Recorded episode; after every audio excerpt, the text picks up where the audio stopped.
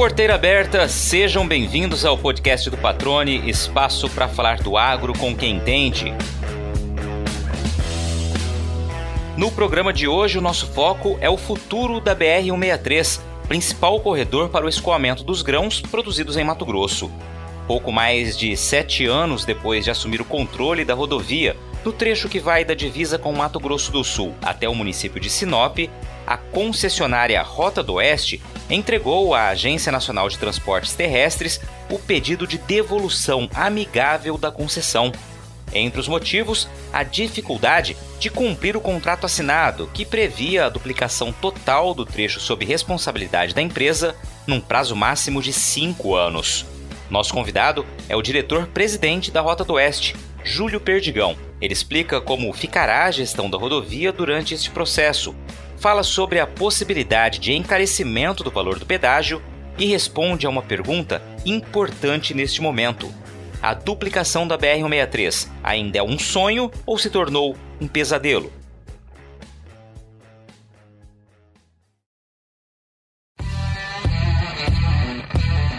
Com 25 anos de experiências em cargos estratégicos no grupo Odebrecht, o Júlio Perdigão é um executivo que entende muito de viabilidade logística e de negócios. Membro do Conselho de Administração da Rota do Oeste, empresa que pertence à Odebrecht Transport, ele assumiu há cinco meses a função de diretor-presidente da concessionária, com a missão de encontrar um desfecho menos traumático para um contrato que deveria durar 30 anos, mas que ainda não completou nem um terço disso. No centro dessa discussão está a BR-163, rodovia vital para o agronegócio em Mato Grosso. O futuro ainda incerto também levanta dúvidas quanto ao valor da tarifa para trafegar na estrada, peça importante para atrair novos interessados em assumir a gestão e a responsabilidade da rodovia. Júlio Perdigão, no meio de uma agenda corrida, especialmente agora, você encontrando um tempo para falar com a gente, principalmente esclarecer para quem está nos ouvindo, né? Quais os motivos que levaram à devolução amigável, ao pedido de devolução amigável da concessão da BR-163 e, principalmente, qual pode ser o futuro dessa importante rodovia, mais importante aqui para o escoamento da produção agropecuária do Estado, sem sombra de dúvidas, né? Na avaliação de vocês aí que já ficaram nos últimos anos com o poder sobre essa rodovia. Primeiramente, te agradeço, cara. Seja bem-vindo ao podcast, tudo certo? Oi, Patrone, bom dia. Obrigado aí pela oportunidade. A gente está falando aí de CRO, de logística, né, de uma forma mais descontraída. E, e, e, assim, a gente é, é bem conhecido, né, a fase que a gente está agora. Nós tivemos um primeiro ciclo muito pujante aí de investimentos rápidos, com recordes aí de produção, de asfaltamento aí do primeiro ciclo aí dos investimentos que é, aconteceram de forma bem, bem ativa, né, até 2016. E aí, de fato, as questões é, é, país aí, econômicas, elas acabaram afetando bastante a continuidade do ritmo que nós vínhamos e aí há várias tentativas legislativas e também regulatórias no âmbito da agência reguladora dos transportes terrestres, aí a NTT, ligado ao Ministério de Infraestrutura, é, acabou não tendo êxito. Né? Então, nós tentamos aí agora, no ano de 21, fazer um processo de troca de controle, de fazer uma, uma venda da, da, da concessão, né? nessa fase de 2021, com fundos importantes que atuam no país, grupos econômicos também que atuam forte no país, e aí, ao fim, acabou não tendo êxito essa troca de controle. Eu, eu, eu, imputo muito a, ao fato da, da, da, da força que o tema ferroviário vem ganhando no país, especialmente em Mato Grosso, com aí a assinatura é, do contrato de prolongamento da Malha Norte, da, da Rumo. Isso, de fato, traz um efeito de risco sobre o tráfego e acabou inviabilizando o caminho é, da troca de controle, que, de fato, seria o caminho mais fluido e mais rápido para a retomada dos investimentos. E, e, aí, assim, como teve essa frustração, e de modo contínuo a, a, a, frustração, nós formalizamos aí na semana passada o nosso pedido de devolução, que segue o rito de uma base legal já aprovada, já uma lei que está aprovada, a 13448, e vários outros projetos de concessão no Brasil com, com prazo longo, eles acabaram também aderindo a essa, essa lei de, de devolução. 12448. E aí até, é, Petrone, alguns exemplos que eu queria te dar aqui, ou seja, a gente teve, está tendo no rito de devolução aquele aeroporto lá no Rio Grande do Norte, São Gonçalo do Amarante, está tendo a devolução do aeroporto de Viracopos, está tendo a devolução também nessa mesma base legal o, a rodovia Juiz de Fora, Brasília, passando do BH, BR-040, está tendo também a devolução da MS Via, aqui, nossa vizinha, no Mato Grosso do Sul, está tendo também a devolução da Concebra, que é uma malha ali no Triângulo Mineiro, um pedaço de Goiás, que é uma malha grande. Então, assim, é, é, é, um fato extraordinário que aconteceu no país nos últimos cinco anos e fizeram com que grande parte da infraestrutura que foi concessionada ao final do governo da Dilma, que era ali no momento do Brasil grande, crescimento de PIBs previstos na ordem de 4,5%, né, descoberta de pré-sal, fluxos de financiamento muito estimulantes para aquela época e, de fato, as coisas não aconteceram como foi previsto. Nos processos editalícios à época e aí houve toda essa degradação da sequência dos investimentos. É uma pena, mas, enfim, hoje a gente tem uma situação clara, que é o caminho da devolução, e na nossa leitura é o caminho hoje menos doloroso. Então, estamos fazendo isso de forma amigável, discussão com a NPT tem sido intensa e regular, e a gente acredita num horizonte de dois anos, dois anos e pouco, o governo esteja tem um tempo hábil para estruturar, estruturar o novo processo licitatório e ter um chamamento público aí de uma licitação nova que faça com que é, tenha um novo controlador para a concessão e os investimentos sigam seu curso. Perfeito, Júlio. Você já abre a entrevista trazendo essa informação muito importante, né? contextualizando um pouco esse cenário e exemplificando aqui outras concessões que estão em processo de devolução, como você citou bem. E, e todas elas, ou boa parte delas, né, vem do mesmo pacote aí, da mesma época de concessão ali ao final de 2013. Você colocou a questão econômica que o país passou como um dos motivos, mas tiveram mais motivos? É, quais foram os principais, é, se você pudesse elencar, que levaram a essa dificuldade de cumprimento de contrato como estava previsto? E depois a gente vai falar um pouquinho mais sobre isso mas principalmente chegar ao ponto dessa inviabilidade de levar a ter que optar pela devolução, não apenas vocês, mas vamos referir a vocês aqui, mas como outras empresas que você mencionou aqui. É, então, eu acho que o, o grande, é, pelo menos, é, não vou falar tanto dos aeroportos, que é a área que a gente está falando aqui, rodovia, e, e, o programa da terceira etapa das rodovias federais, o PROPOF, que foi o programa lançado no final do governo da Dilma, foram seis concessões. Cinco foram para devolução uma acabou conseguindo se manter viva, foi a primeira que foi licitada, conseguiu se manter viva. Essas cinco tiveram problemas muito comuns. Né? O principal deles é que no processo licitatório tinha uma condição especial de financiamento nunca antes visto no Brasil. Era uma taxa baixa, um prazo de 25 anos para pagar e uma carência de 5 anos. Então, era, era um, eram projetos que estavam calçados um certo subsídio de financiamento. Né? Infraestrutura ninguém faz com recurso próprio. Você coloca ali 30% de recurso próprio, mas 70% você precisa de financiamento. São muitos investimentos um período curto de tempo para que você tenha o retorno disso para o acionista.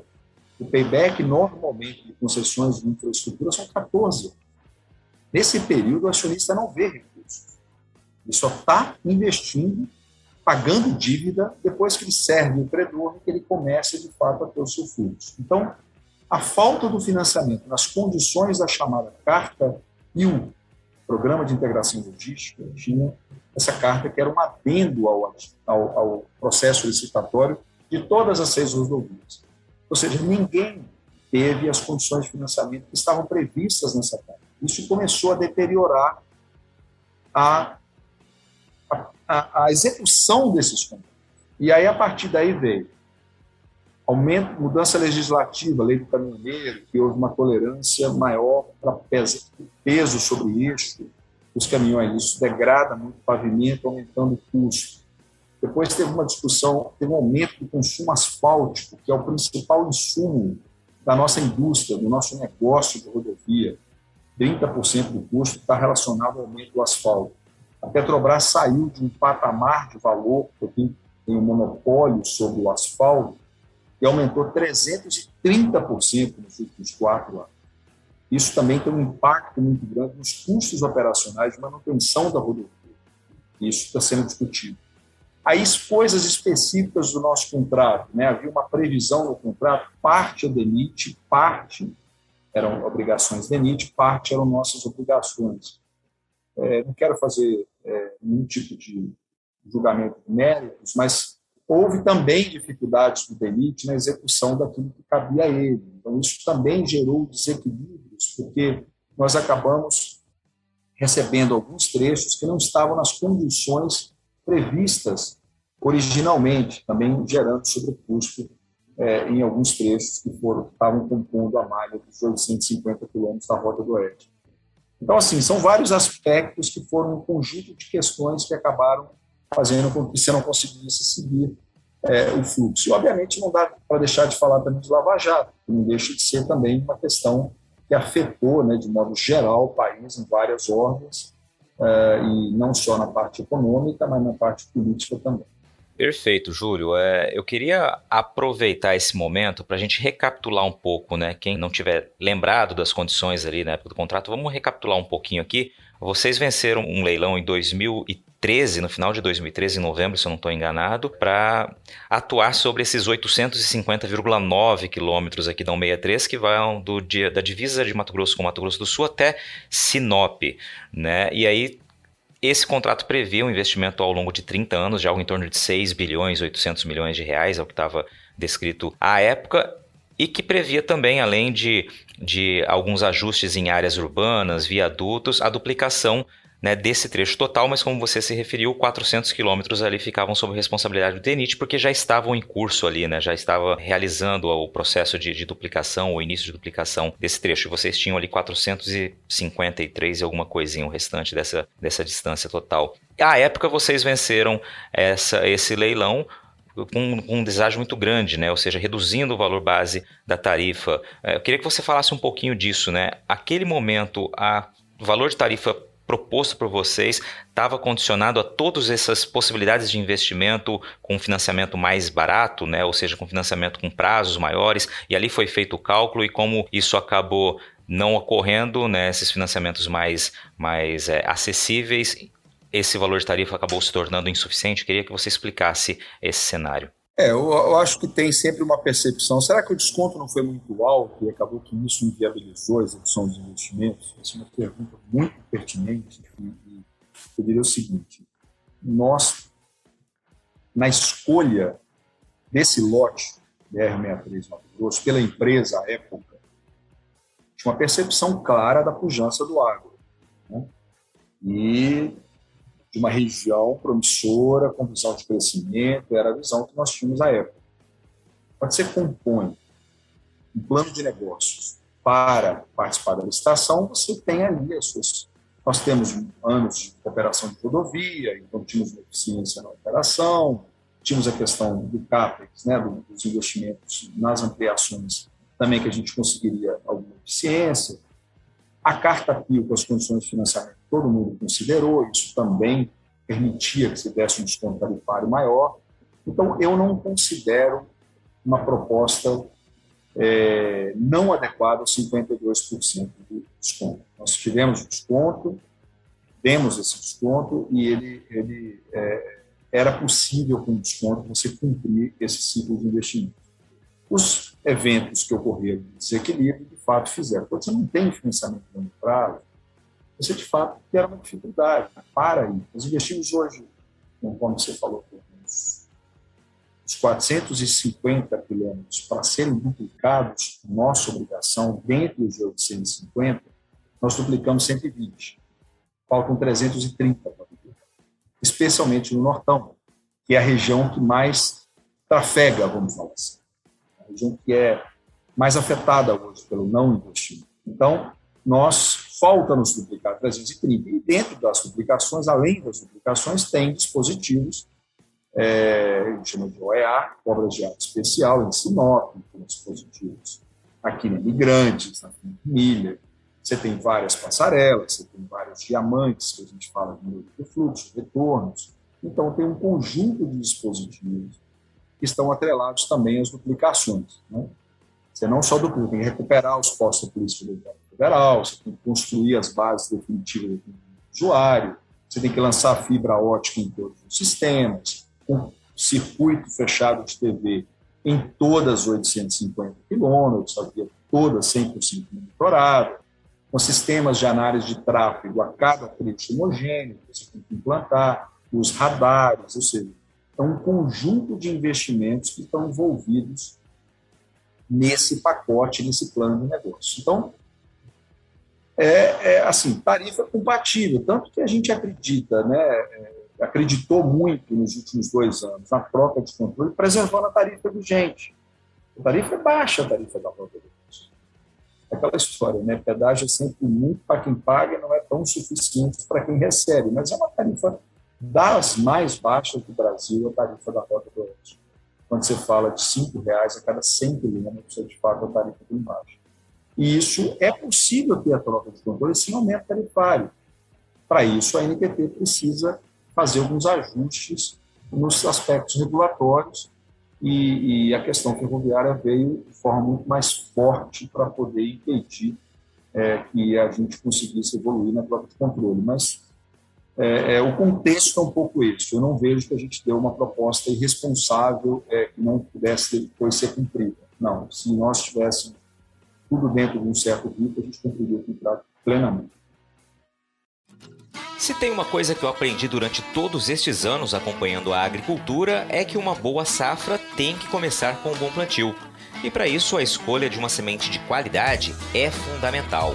Na AgroSol Sementes, a excelência dos produtos e serviços oferecidos é condição seguida à risca para garantir os resultados e a satisfação do agricultor.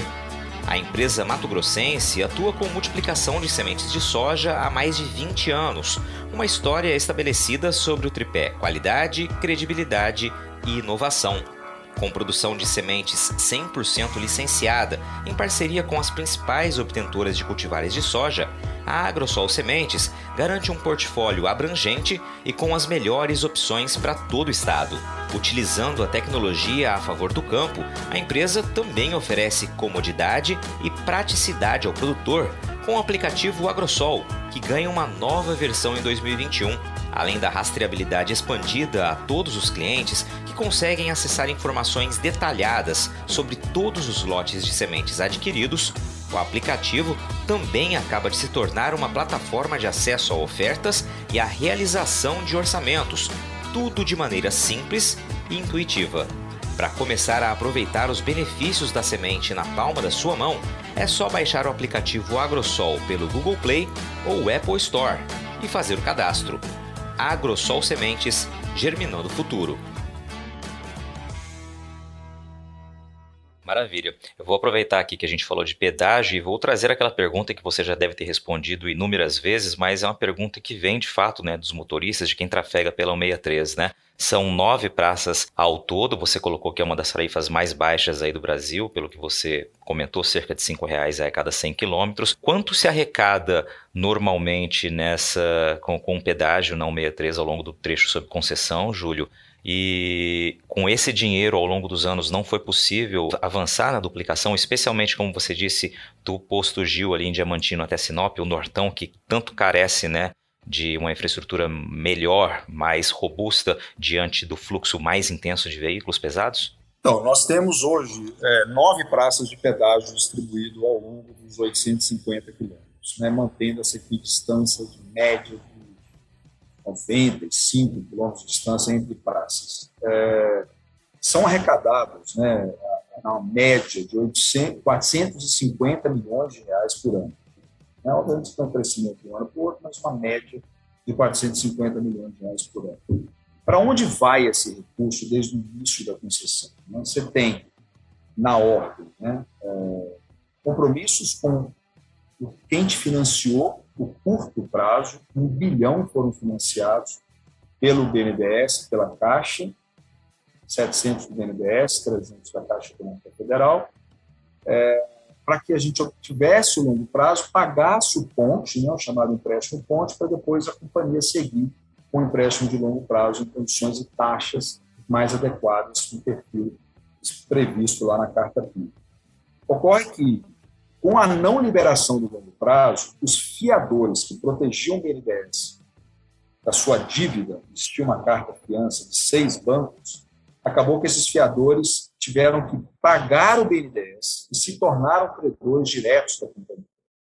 Neste processo de subrogar o crédito para esses seis bancos fiadores, eu pago hoje a dívida a estes seis bancos, os juros, uma pequena amortização, e a Caixa Econômica Federal. Então, do valor arrecadado, como tem contratos com credores vigentes, e se eu defaultar isso, ele executa a companhia, eu abro falência, era o pior para todos, preciso honrar o contrato de financiamento seguindo as taxas que são pactuadas. Né? Não dá para brincar com o credor, porque o credor, se você der um default, né, históricos da Argentina mostram o quão prejudicial é isso no longo prazo, inclusive para o setor de infraestrutura. Então, a gente está na ordem da cascata de usos dos recursos. Primeiro, dos 450 milhões arrecadados. A gente atende à operação, nós somos 1.870 funcionários dedicados integralmente a operar a rodovia. O que, que significa isso? Não tem só nove praças de pedágio, tem 18 bases de atendimento usuário, são 18 ambulâncias, 18 guinchos pesados, 18 guinchos leves, uma série de veículos operacionais para atender a inspeção de rotina da rodovia, são 18 também, e rodam os trechos 24 horas por dia, 365 dias no ano, vendo se tem alguém com problema, se tem lixo na pista, se tem um animal. Enfim, ele vai ali, ele é o zelador do sistema concessionário. E, além disso, tem todo um atendimento pré-hospitalar que é oferecido, e tem o atendimento também de socorro mecânico, guincho, etc. Então, essa operação ela custa, em média, para a gente, 150 a 160 milhões por ano. O que sobra disso, o credor também nessa faixa de 150 milhões por ano. Operação 150. Então tem, primeira prioridade é operar, para salvar a vida, preservar as vidas, em que pese não está toda a via duplicada. Mas eu preciso operar, eu preciso conservar essa rodovia para não deixar cair a qualidade ao, ao padrão do DENIT, ao padrão anterior. Aí você tem que atender o credor. O que é que sobra? É o investimento que sobra. Que não sobra por ano 120, 150 milhões por ano. Isso é pouco para cumprir os 330 quilômetros que faltam ser duplicados, as passarelas que vão ser construídas, os dispositivos que vão ser executados. Então, tem um déficit nisso. Onde é que eu aloco esses 150 milhões? É fazendo aquilo que é mais prioritário.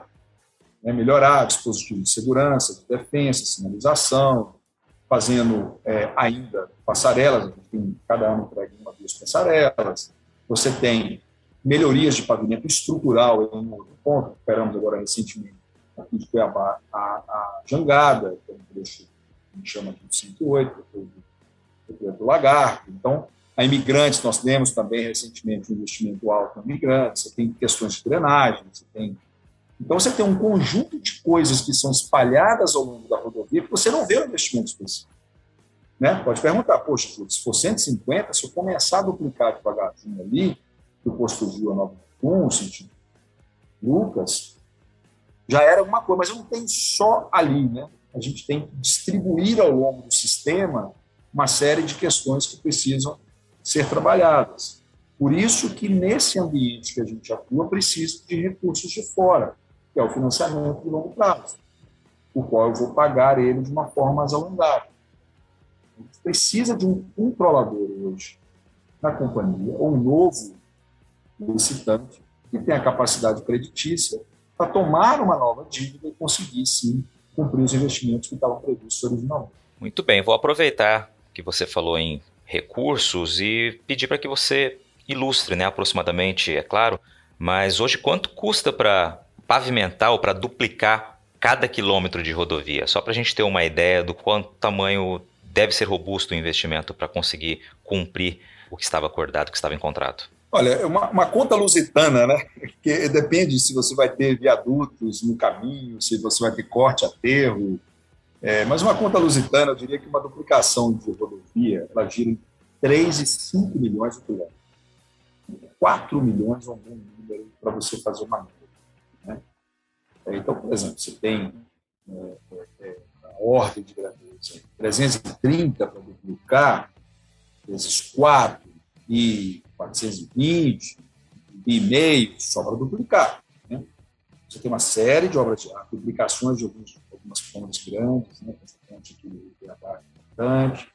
Então, é, é, essa é a ordem de grandeza né, que você teria ali para fazer as duplicações principais.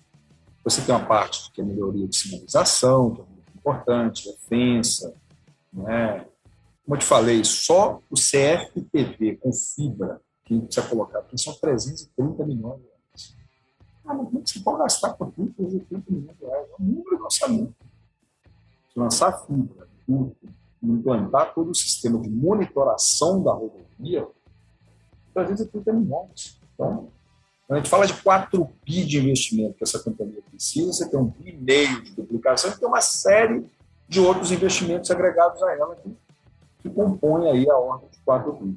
Perfeito. Você citou entre as suas respostas, né, que um dos motivos da opção pela devolução amigável junto à NTT é porque uma das tentativas que vocês vinham fazendo era justamente de que uh, houvesse uma mudança no controle acionário da Rota do Oeste, ou seja, uma outra empresa, né, um outro grupo assumisse. O que você disse que acabou caindo por terra, né, não avançando, justamente a partir do momento da expansão, da confirmação da expansão da malha ferroviária né, da Rumo, que vai subir ali de Rondonópolis, vai subir ali um, até um ponto maior da 163 lá para o médio norte do estado. Evidentemente, isso foi baseado em cálculos, né, não aceitação, essa deixada de lado, vamos colocar assim, né, da, dessa opção pelos pretendentes que estavam à época. Qual o tamanho dessa interferência da ferrovia no, ou qual o impacto da interferência da, da ferrovia ao lado da 163 no que diz respeito ao volume de, de recursos advindos ali dos pedágios? Quanto a gente está imaginando em impacto? Então, a gente contratou quando o assunto ferroviário se tornou mais nítido, né, para é, um impacto na BR-63, nós contratamos um estudo de tráfego atualizado considerando esses impactos. Né? Não só da prolongamento da malha da Rumo, mas também de Boa Lucas e também a própria é, é, Ferrogrão, que já estava no nosso radar. Então, esse estudo está saindo do forno agora, com a Tendências e com a TPC, a TPC é uma empresa de consultoria de tráfego também dentro no Brasil. É, a gente tem refinhos para isso, mas já começa a apontar para um impacto quando a, rodo, a ferrovia chega em Lucas, que é o polo catalisador daquela produção no Nortão, na visão da Rumo, é, na casa de 32% de queda de tráfego para a rodovia.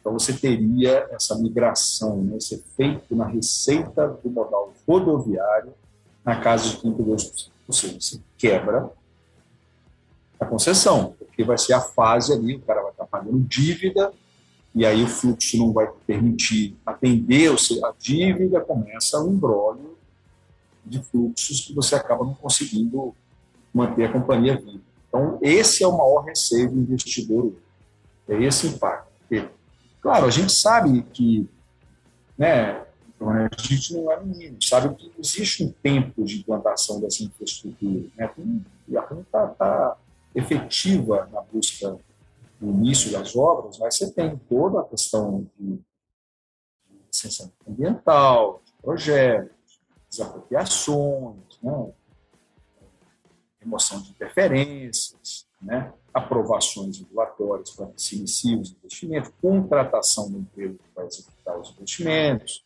Então, você tem um ciclo. Né? Iniciou a obra. Aí vem, durante a execução de obra, sempre você tem ali algumas dificuldades. Então, o que a gente tem dito para o investidor é o seguinte, olha, primeiro, o Estado tem uma projeção de crescimento de safra grande, isso está no modelo também do novo estudo de tráfego, quando eu te falo uma queda estimada do modelo ela reconhece uma projeção grande também de tráfego, então isso também está tá considerado. Então, é, é, o que a gente fala seguinte, Olha, o contrato prevê que em 2027, 2028 se tenha ferrovia em mas tem uma caminhada aí pela frente que não é fácil. Né?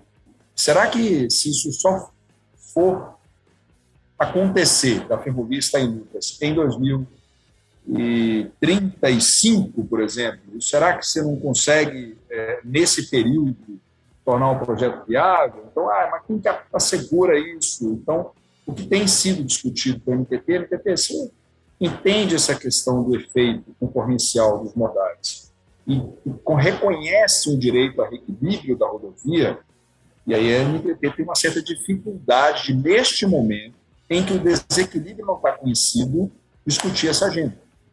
eu não vou discutir isso agora com você, deixa acontecer. Quando acontecer, você vai olhar para o seu contrato e vai ver os seus direitos e deveres em relação a este efeito. Mas eu não consigo antecipar essa discussão com vocês agora. Só que o investidor, me colocando na posição do meu investidor, olha o seguinte, cara, eu vou, eu vou correr o risco de uma briga futura, que não é líquido o direito. Em que tese parece ser justo o direito, mas ele não é líquido. Então, a, a discussão é, vale a pena eu, novo investidor, colocar recurso na companhia, tomar uma dívida nova de 4 bi, para correr o risco dessa ferrovia de fato acontecer, eu ficar no embrólio regulatório jurídico NPT buscando meu direito, aí o cara fica assustado, naturalmente fica assustado, porque uma frustração de receita para uma ferrovia, de fato, é um ponto de atenção aqui para a nossa rodovia. Perfeito, é um ponto de interrogação, né? gera essa incerteza, essa insegurança junto ao investidor e também entendo que gere uma insegurança, agora uma preocupação com relação ao futuro da 163 para os usuários, para quem trafega pela rodovia, né? E evidentemente não só o futuro, a duplicação tão aguardada é um dos pontos que preocupam, colocam em alerta quem aguarda né, há anos essa, esse avanço logístico, mas também, claro, o custo né, efetivo do pedágio que vai impactar também no custo do frete. Há uma estimativa básica do Movimento Pro Logística que fala que estima que, que o pedágio, pelo que se observa no mercado, poderia alavancar-se entre 150% a 200%, ficar mais caro nessa proporção. Vocês têm uma estimativa, mesmo que é, superficial, de quanto tornaria necessário ser esse valor de pedágio? E a segunda pergunta, já emendada a isso, Júlio, quais outras formas, você mencionou em uma das suas respostas, poderiam ser é, colocadas aí junto à NTT para que esse valor de pedágio não subisse exponencialmente como se pontua e que pode acontecer? Olha, nós fizemos um estudo de alternativa para a CRO, seria manter o contrato vigente com a troca de controle ou fazer um novo processo licitatório como é que se comportava a tarifa. Né? O novo processo licitatório, você recompunha prazo, mais 30 anos, redesenhava as obrigações, etc. E, de fato, a ordem de variação tarifária era de 150% a 200% de aumento tarifário. Considerando as premissas atuais. Você vai ter que fazer a duplicação dos 330 que faltam, vai ter que assumir os preços do limite, vai ter que fazer todos os dispositivos pensamento previstas, todos os sistemas de TV. Então, isso tudo, obviamente, coisas comparáveis. O que está sendo feito com eventual troca de controle e assinatura de PNL de conduta com um novo processo licitatório. Isso é número, é fato. Mesmas obrigações, mesmas projeções de tráfego, que já estão conhecidas, qual é o, a variável que muda é o valor da tarifa. Claro que no processo licitatório pode ter alguém que baixa a tarifa, é desconto. Mas em condições iguais teria e terá um aumento de tarifa, e a gente tem visto isso em outros leilões. Né? Teve a devolução lá da 153, a tarifa era 4, foi para 8. Então, teve uma, uma dobra de tarifa com muito menos investimento. Aí você pergunta, será que o governo não consegue? Tem, ele tem instrumentos e, e, e ferramentas para reduzir a tarifa? Tem, mas isso alguém paga a conta. É diminuir o investimento. Diminuir o investimento. Você vai alongar. Talvez não precise, de fato, fazer os 330 quilômetros de duplicação em cinco anos. Você pode alongar.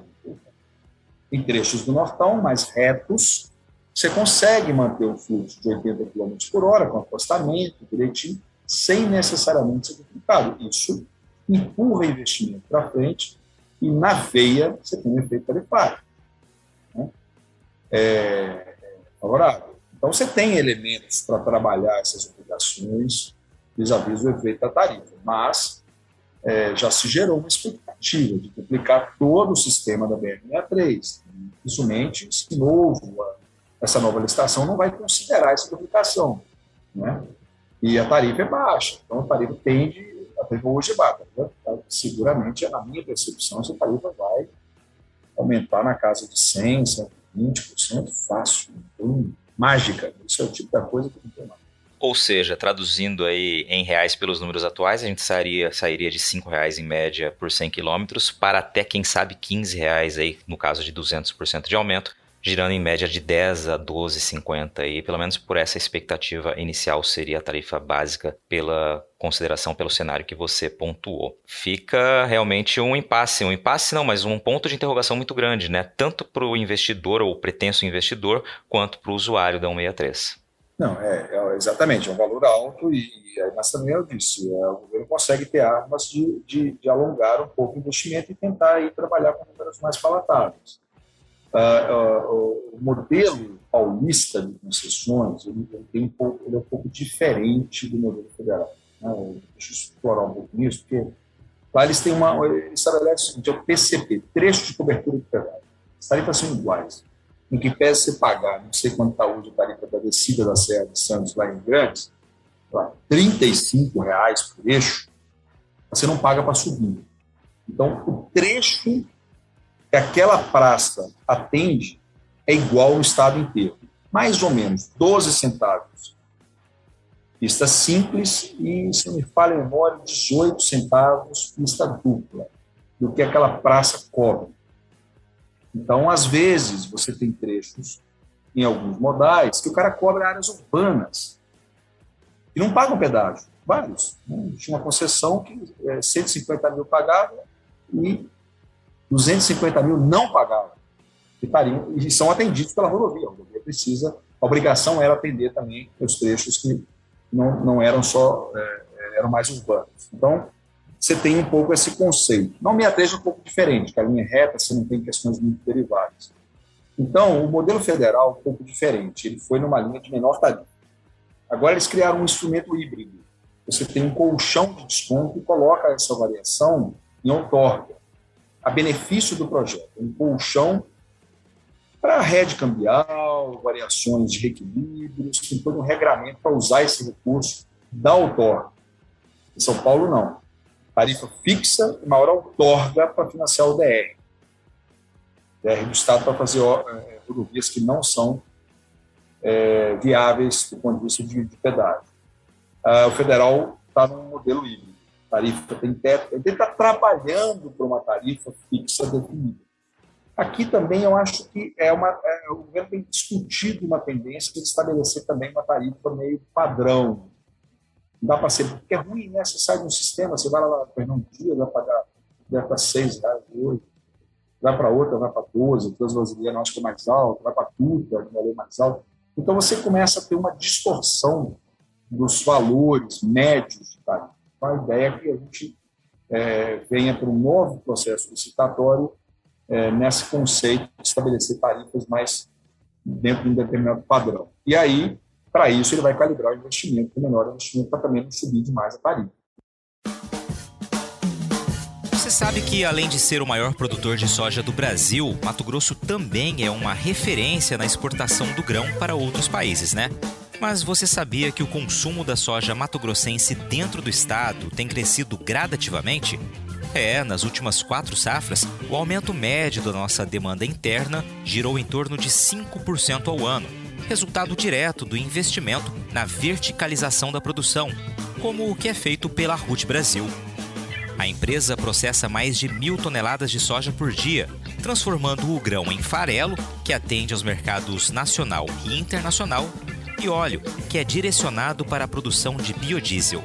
Instalada no Distrito Industrial de Cuiabá, a fábrica vive um momento de expansão, com expectativa de ampliar já para o ano que vem a capacidade de processamento para 1.400 toneladas de soja por dia. Fundada em 2016 por empresários com mais de 30 anos de experiência no agronegócio, a RUT Brasil prioriza a qualidade dos produtos e serviços prestados, seguindo rigorosos programas de boas práticas de fabricação, com o orgulho de ser uma empresa que acredita em Mato Grosso. Para conhecer mais, acesse www.rutbr.com.br.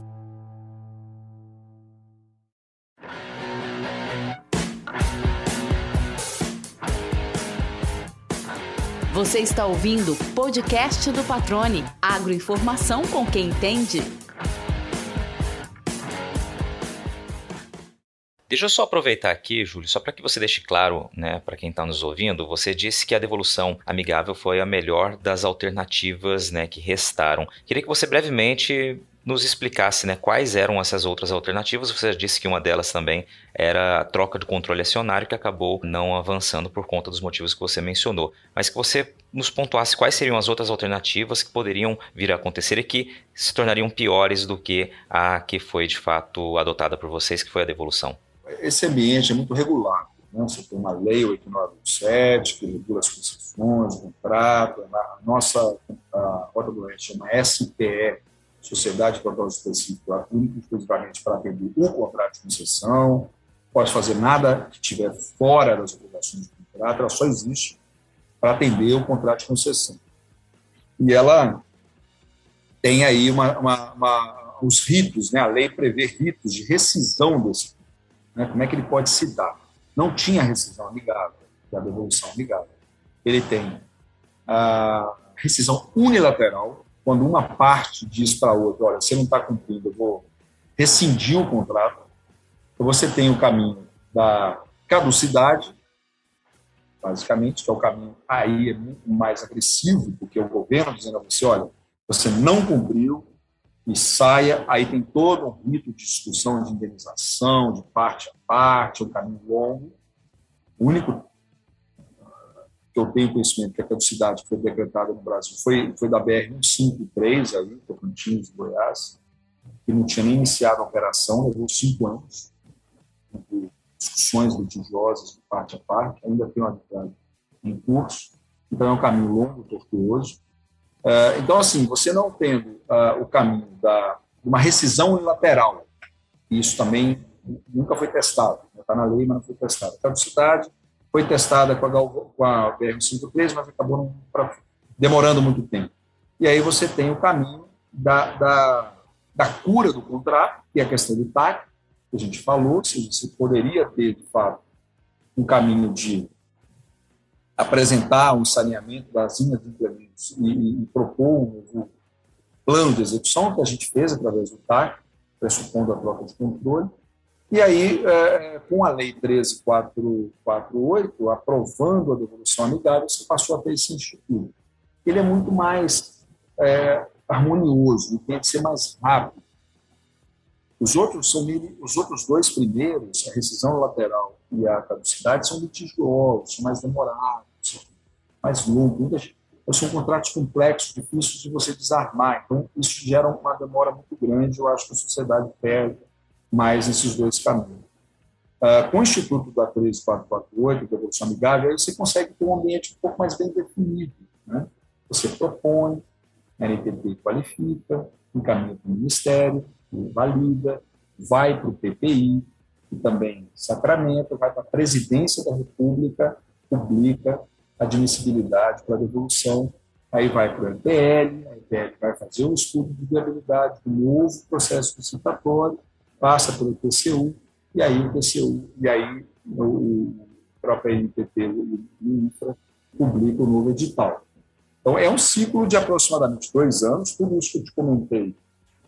A expectativa nossa hoje, e é o que está sendo discutido com o governo federal, é, é algo em torno de dois anos, dois anos e pouco, para que você feche esses ciclos de evolução.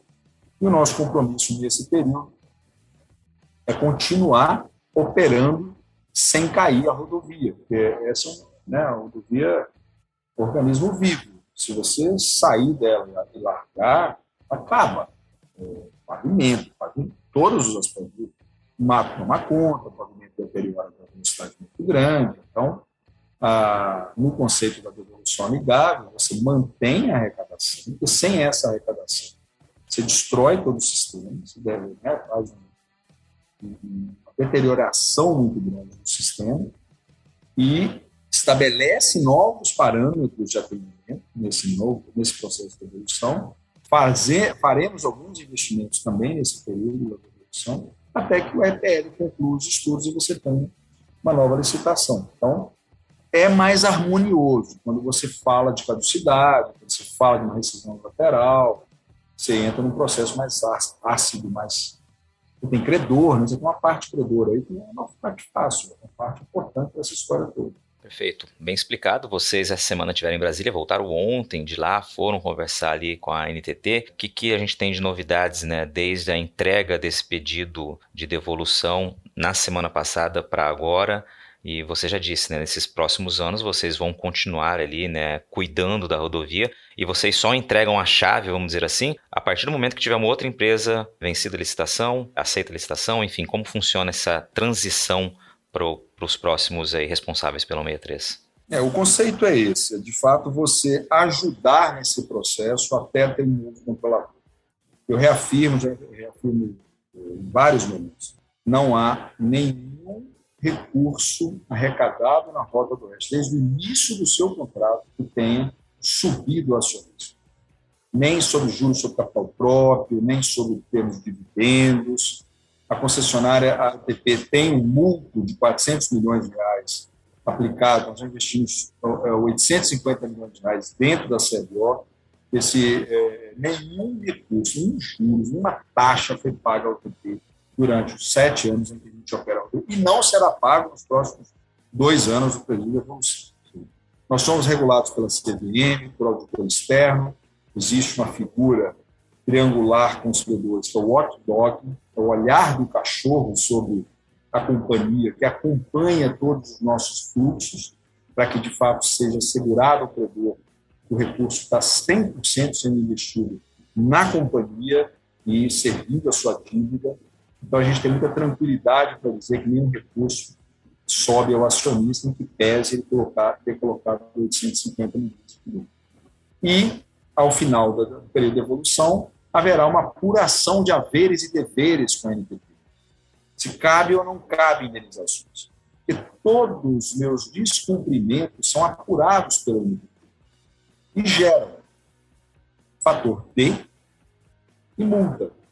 E esse, esse é o que a gente chama de passivo regulatório, e isso é, será apurado ao final do valor que eu teria que ser indenizado. Quando investir os dois bi, eu devo quanto de passivo regulatório? Um bi e tal, essa diferença vai ser indenizada pelo novo licitante, é, novo licitante que pagará o credor, é quem tem ainda, provavelmente, o saldo amortizado à dívida que ele investiu. Então, forma bem resumida, é um pouco esse o contexto aí da devolução. E, e, é, e, é, é esse, assim, o conceito de entregar chave ao novo concessionário, que é a maior preocupação do governo federal é reverter esse bem limite. E aí a gente teria o risco muito alto de o sistema piorar muito e aí prejudicar ou seja, Júlio, não corremos o risco, enquanto usuários da 163 de em determinado momento, se esse processo de devolução avançar muito, demorar muito para acontecer, de não termos controladores sobre a rodovia, a rodovia ficar sem, sem uma gestão empresarial? Não, não tem. É, a gente está exatamente nesse momento discutindo com a NTT as condições do aditivo e, a, e, e, e as obrigações que vão estar estabelecidas. Isso pressupõe qual é a tarifa que será autorizada para ser mantida e quais são as obrigações derivadas dela. Isso é uma conversa extremamente aberta e transparente. É, a gente entende que vai ter uma razoabilidade parte a parte nesse conceito que você acabou de comentar, para que a gente consiga entregar a chave e não deteriorar a estrutura do sistema até o novo concessionário.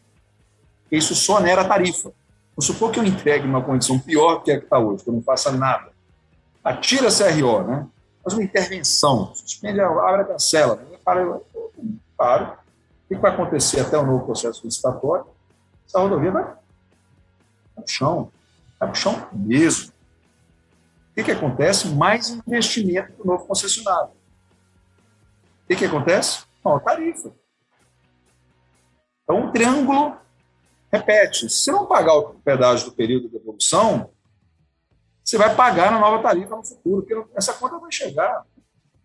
Então, é melhor agora manter a estrutura, nos ter apoiando no processo licitatório. A gente sabe onde deve, onde não deve investir primeiro, depois, em função de todo o nosso BI que acompanha mapa de calor, de acidentalidade, onde estão os problemas na hora.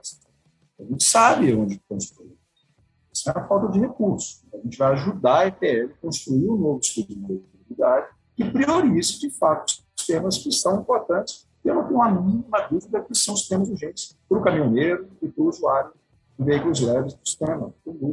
Só vou pegar um gancho que você disse aí, você falou que estão no processo de discussão de fato de como vai ficar esse aditivo e setor tarifa. A gente pode ter um aumento de tarifa durante esses próximos dois anos antes de um novo controlador?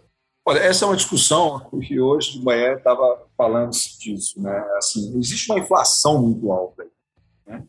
A gente está falando que o NTT, NTT transfere pela mínima inflação aqui. Tá? Mas essa discussão está tá na mesa, ela não está concluída. A tendência é que preserve a tarifa. A gente está tendendo a aplicar pelo menos a inflação, que está recuperando os 10%.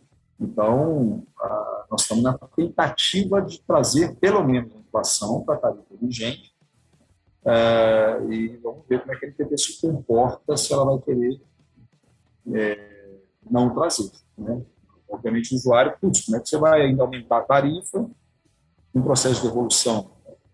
Precisa, nem todo mundo tem maturidade né, para discutir esse processo todo da CRO com serenidade, buscando né, né, o seu canal, um canal, uma, uma qualidade, ela, né, ela, tem aí sensatez, talvez, né, preserva uma sensatez maior na prática, como é que as coisas acontecem. Então, se vier um populismo no Coreia, isso pode, talvez, gerar um ruído que possa, de alguma forma, trazer um problema para o processo de evolução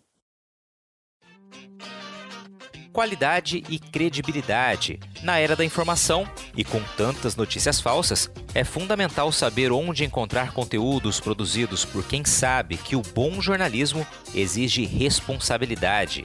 E foi comprometido com você que o portal Lei Agora montou uma estrutura robusta, com uma equipe experiente focada em comunicar de um jeito diferente e dinâmico. O portal se tornou a primeira multiplataforma com conteúdo online e audiovisual em Mato Grosso. Lá você fica sabendo tudo sobre política, esporte, cultura, entretenimento e também sobre agronegócio. Toda quarta-feira à noite tem o programa Agro Agora, apresentado pela produtora rural Adriane Steinmetz, que, aliás, foi a entrevistada do episódio número 5 do podcast. Vale a pena você conferir a história dela. No Agro Agora, a Adriane fala de temas importantes do setor, com o conhecimento de quem também está do lado de dentro da porteira. Para acessar todo esse conteúdo no site ou nas redes sociais, é só digitar leiagora.com.br. Queria só que você deixasse claro que um outro ponto muito importante, eu ouvi algumas entrevistas suas e você até conversou comigo sobre isso, que diz respeito aos colaboradores, né, aos funcionários, ou seja, nesses próximos anos, até que esse processo se finde, é, não há previsão de demissão desses funcionários. Acho que é importante né, realmente reforçar essa informação. Eu queria deixar esse espaço para você falar sobre isso. Ah, esse é o meu esforço diário aqui, né? manter a tropa motivada né? e engajada na nossa missão, que é entregar a companhia para um novo concessionário. Então, defendo muito abertamente de que quem está no setor de infraestrutura da BR-63 vai continuar. Todo controlador vai mudar eu, vai mudar o financeiro, vai mudar pontualmente a equipe daquilo, equipe show, 10, 1.870 funcionários dedicados à operação da rodovia. Né? Nós temos aí 760 diretos, só que na sede tem 200 e os outros estão espalhados nos 850 quilômetros. Então, uh, o time é um time que tem amor pelo que faz, faz com carinho, dedicado, em que pese está com uma dificuldade. Eu falo muito, nós temos a dificuldade do acionista, não temos dificuldade de operação. Nós operamos bem. A dificuldade do acionista que nos trouxe uma falta de investimento. Mas a nossa operação ela tem que continuar extremamente eficaz. Tempo de atendimento, socorro mecânico, os partos que a gente faz na rodovia, não são poucos, parece brincadeira, mas a gente funciona quase como uma pequena UPA né? unidade pré-atendimento hospitalar, nós, nós temos médicos, temos enfermeiros, temos resgatistas nos nossos 18 bases, acaba ali a galera dando um pulinho lá para ter um atendimento. Então, a gente precisa manter essa altivez, manter esse engajamento para que a gente passe o período de dois anos é, bastante engajados. Estou fazendo um programa de retenção da turma para que a turma não abandone. Perfeito, Júlio. Quero deixar uma frase aqui para que você me responda uma pergunta, né? Diante de todo esse cenário, considerando as expectativas que sempre existiram com relação a 163 e né, a que ponto a gente chegou nesse momento. Duplicação da BR-163, Júlio, sonho ou pesadelo? Olha, eu, eu, eu, eu, peco pela transparência, mas eu diria que hoje é pesadelo, porque ninguém imaginava o que aconteceu. Nós não imaginávamos. Nós, não temos, nós temos uma empresa uma tradição de cumprimento, não vai ver histórico nosso, um descumprimento Isso é o. Então, é um pesadelo. Não só para a sociedade, como para nós também. E aí, gostou do bate-papo? Então dá aquela força e compartilha essa entrevista com os seus contatos. E olha, aproveita para mandar aquele feedback dizendo o que você está achando do podcast do Patrone. Pode criticar, elogiar, sugerir temas e pessoas para dividir boas histórias aqui nos próximos episódios. É só enviar uma mensagem lá no Instagram para @luispatrone que a gente troca uma ideia, viu? Então, gente, sucesso da porteira para dentro, força e fé da porteira para fora e vamos que vamos. Você ouviu o podcast do Patrone. Agroinformação com quem entende.